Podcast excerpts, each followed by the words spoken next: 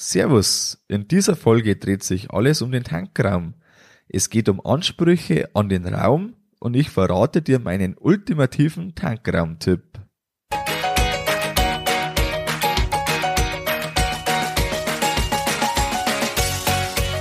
Herzlich willkommen beim Kuhstall Bau und Umbau Podcast. Hier bekommst du viele nützliche Ideen und Tipps für deinen optimalen Stall mit Blick auf das Wohl von Mensch und Tier. Schön, dass du da bist. Ich bin Gusti Spötzl und ich unterstütze Milchkuhhalter, die richtigen Entscheidungen für ihren Stallbau oder Umbau zu treffen und eine für sich optimale Lösung zu finden, ohne jemals schon einen Stall geplant und gebaut haben zu müssen. Hallo in der heutigen Folge. Heute geht es um die Planung vom Tankraum.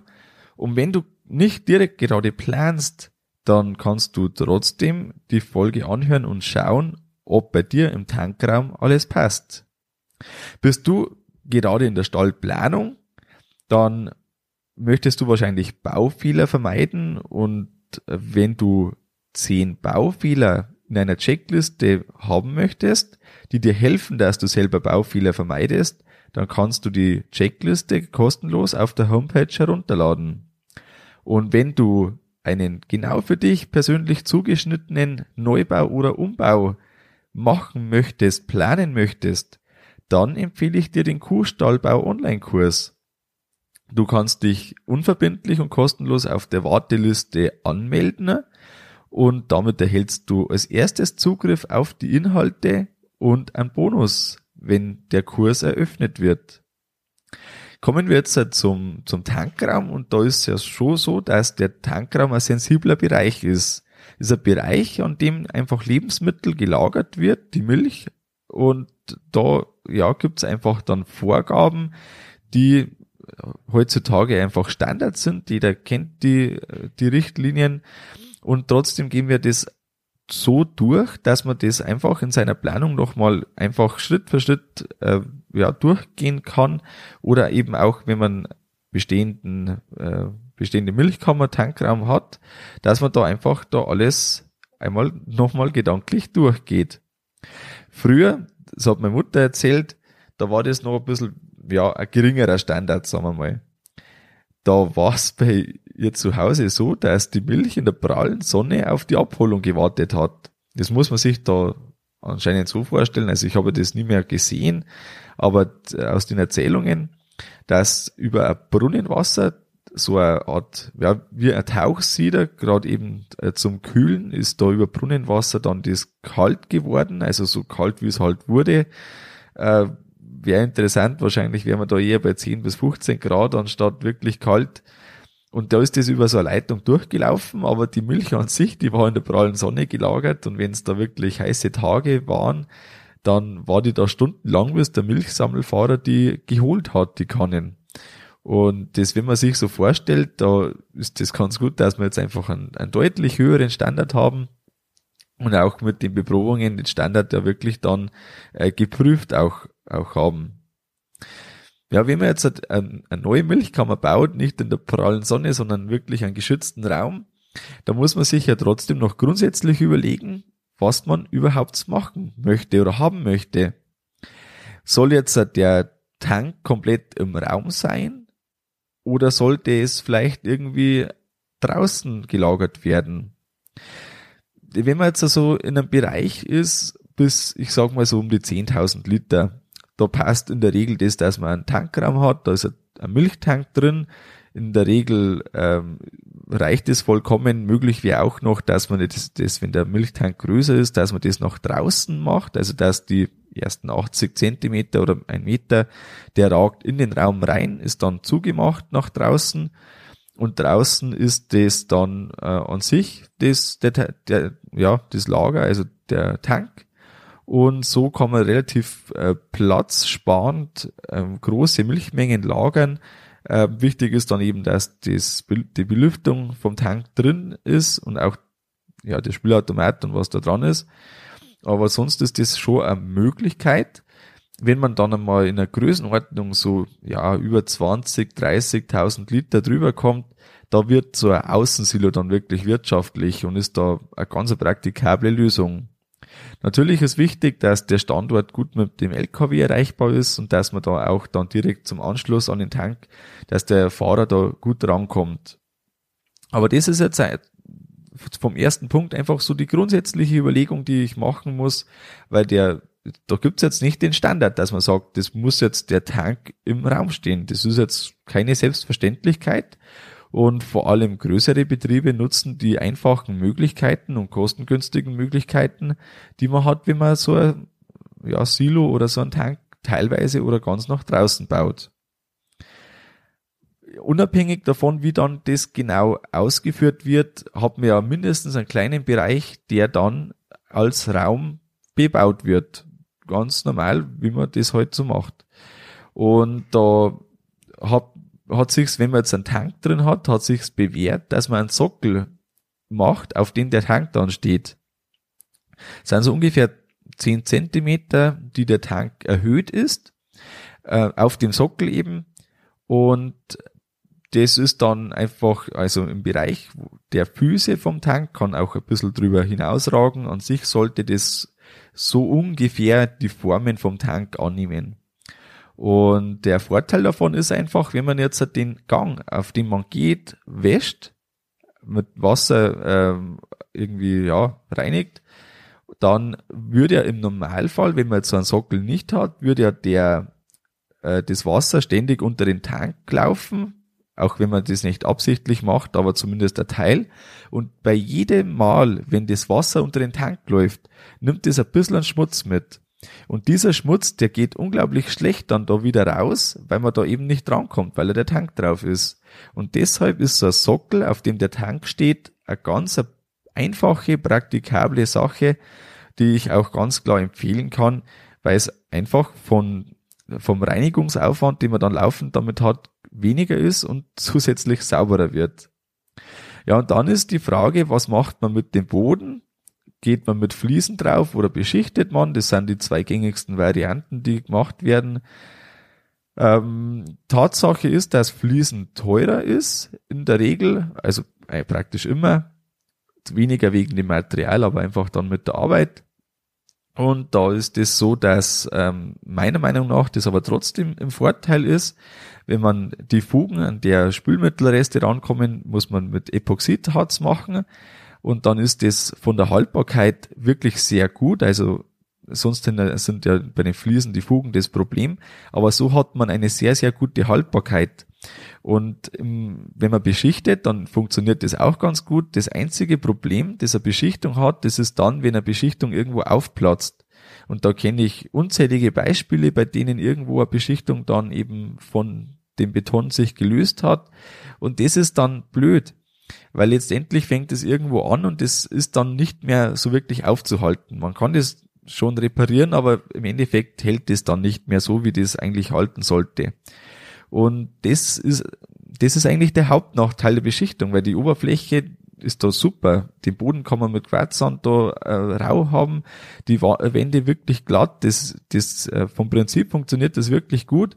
Das einzige Problem, das eben da da ist, wenn es irgendwo mal losgeht, dann hört es in der Regel nicht mehr auf. Äh, was eben die Tatsache dann bei den Fliesen ist, wenn jetzt ein Fliesen beschädigt wurde, dann kann man die Fliese raustrennen und eine neue Fliese reinmachen. Man hält sich da immer ein paar Fliesen zurück, dass man die gleichen Fliesen wieder hat. Ja, und schon ist das repariert und schaut aus wie neu. Von dem her muss man sich das einfach überlegen, was man möchte.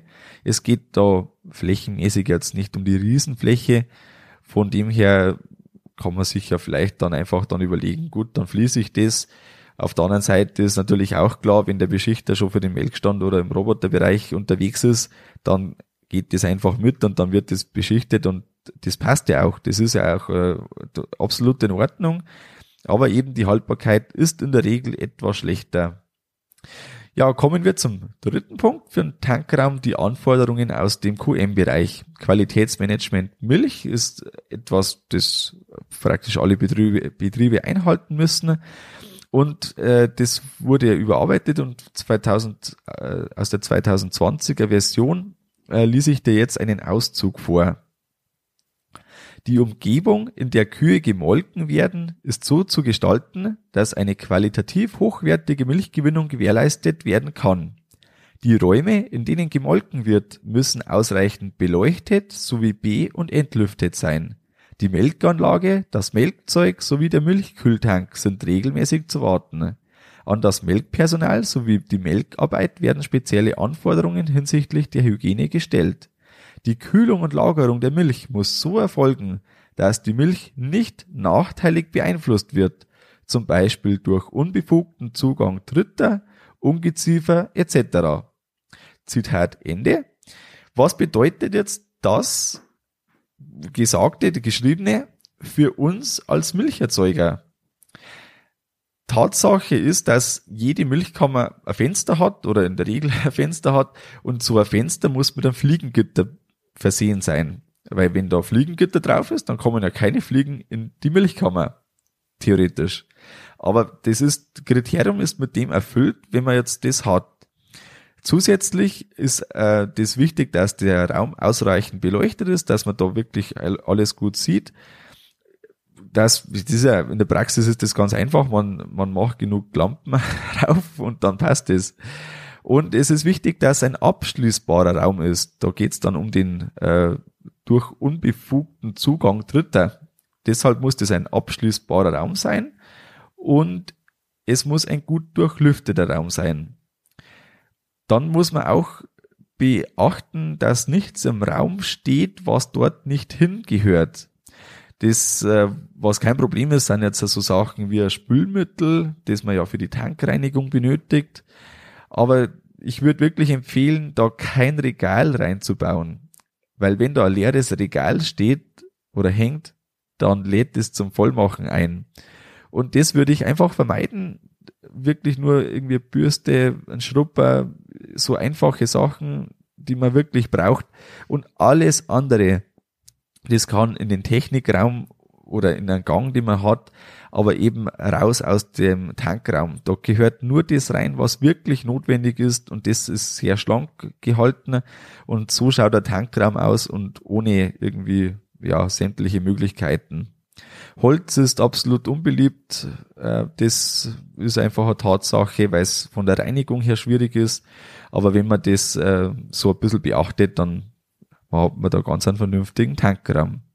Ja, und jetzt kommen wir zum letzten Punkt und der Überschrift der Folge, der ultimative Tankraumtipp. Und der Tankraumtipp von mir, der ist folgender.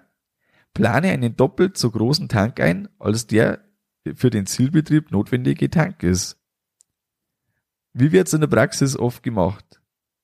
Das wird ein Raum quasi um den Tank gebaut. Und wenn man das so macht, dann ist der Tank irgendwann zu klein und wenn man den Tank austauschen möchte, dann ist der Raum zu klein. Und das führt dann zu dem, dass man dann für den Tanktausch den Raum erweitern muss, umbauen muss, irgendwas. Das ist alles blöd. Wenn man die Vergangenheit anschaut, dann kommt es irgendwann. Und was dazu, dazu gehört, dass auch das Tor groß genug ist. Also der Raum und das Tor in den Raum muss groß genug sein. Das Rührwerk kann man wegschrauben, von dem her ist das nach oben passt es, wenn das äh, etwas kleiner ist. Und wenn man da irgendwo so auf 250 mal 250 beim Tor geht, dann ist man da ganz gut dabei. Ja, wie war es bei uns in der Vergangenheit? 2001, also im neuen, äh, im alten Stall war das, haben wir 2001 einen neuen Tank bekommen. Der Tankraum wurde in den Zug vergrößert, da wurde auch äh, Stallbüro noch da, dazu gebaut. Und dann, ja, 13 Jahre später, 2014, war dann der Tank zu klein. Das äh, hat man sich dort mal eigentlich gar nicht so vorstellen können. Dort wurde auch der Tank erneuert, weil der alte zu klein war. Und dann hat man gedacht, ja, das reicht jetzt vollkommen. Und dann, äh, wie es halt so dann einfach ist mit der Zeit, haben wir 2014 den Tank ausgetauscht und haben ihn verdoppeln können. Dann haben wir gebrauchten Tank gefunden, der da äh, gepasst hat durch die Tür. Und ja, wenn man jetzt dann das von 2014 bis 2021 sieht, fünf Jahre, dann haben wir da so viel Milch gemolken, wie wir das uns nicht vorstellen hätten können, fünf Jahre vorher. Und deshalb lieber einfach da etwas großzügiger planen, weil das äh, dankt man dann irgendwann in Zukunft. Und wenn das 15 Jahre sind, dann ist trotzdem so, dass das nicht umsonst war. Weil die Erweiterung, das ist dann einfach schon ein größerer Schritt, wenn man da äh, irgendwie die Milch, äh, den Tankraum erweitern muss. Und wenn man da sagt, gut, jetzt äh, vielleicht mit einem gebrauchten Tank, das ist dann oft nicht so teuer, äh, ta tauscht man das aus und um 5000 Euro hat man dann einen, einen doppelt so großen Tank. Ein Zusatztipp habe ich noch für dich, nämlich eine Steckdose knapp unter der Decke für einen elektrischen Fliegenfänger planen. Der Tank kommt, äh, der Tipp kommt nicht von mir, den habe ich von einem äh, Schulkollegen bekommen. Der ist aber ganz wertvoll, nämlich äh, ist sonst immer ein Thema, wo mache ich den Fliegenfänger hin, den macht man unter die Decke und wenn da keine Steckdose in der Nähe ist, dann muss man da nach unten zur Steckdose und das ist eigentlich ärgerlich und deshalb ist das einfach eine, eine coole Sache, finde ich, habe ich zwei Steckdosen mitgeplant und mitgemacht. Und jetzt muss nur noch der Fliegenfänger kommen und dann, äh, dann kann man die Steckdose auch wirklich nutzen. Kommen wir jetzt auch schon zum Fazit der heutigen Folge. Der Boden muss gut gereinigt werden können, deshalb entweder beschichten oder Fliesen liegen. Es muss ein abschließbarer, heller und gut durchlüfteter Raum werden oder sein und baue den Tankraum einfach groß genug, dass auch aktuell noch nicht geplante Erweiterungsschritte möglich sind.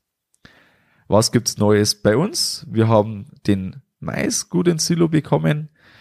Das war heuer so spät wie nie bei uns. Da war mal vorher ein Nachtfrost, von dem her sind wir jetzt etwas trockener dran, als ich es eigentlich wollte. Wir sind jetzt bei 36 Prozent äh, TS, also ist jetzt alles im grünen Bereich, aber an sich wollte ich um ja zwei drei Prozent niedriger kommen. Für einen durchdachten Stall gibt's jetzt dann bald ein Kuhstallbau Online-Kurs und dort erfährst du, wie du die Arbeitsschritte in der Planung optimierst und einfach die Details, auf die es ankommt, für gesunde Kühe bestmöglichst gestaltest. Und wenn du dich für das interessierst, dann trag dich jetzt zur Warteliste ein. Dort erhältst du, wenn du drin stehst, als erstes Zugriff auf die Inhalte und einen Bonus. Das war's mit der Folge vom Kuhstallbau Podcast. Sei auch nächstes Mal wieder dabei. Dein Gusti Spötzl.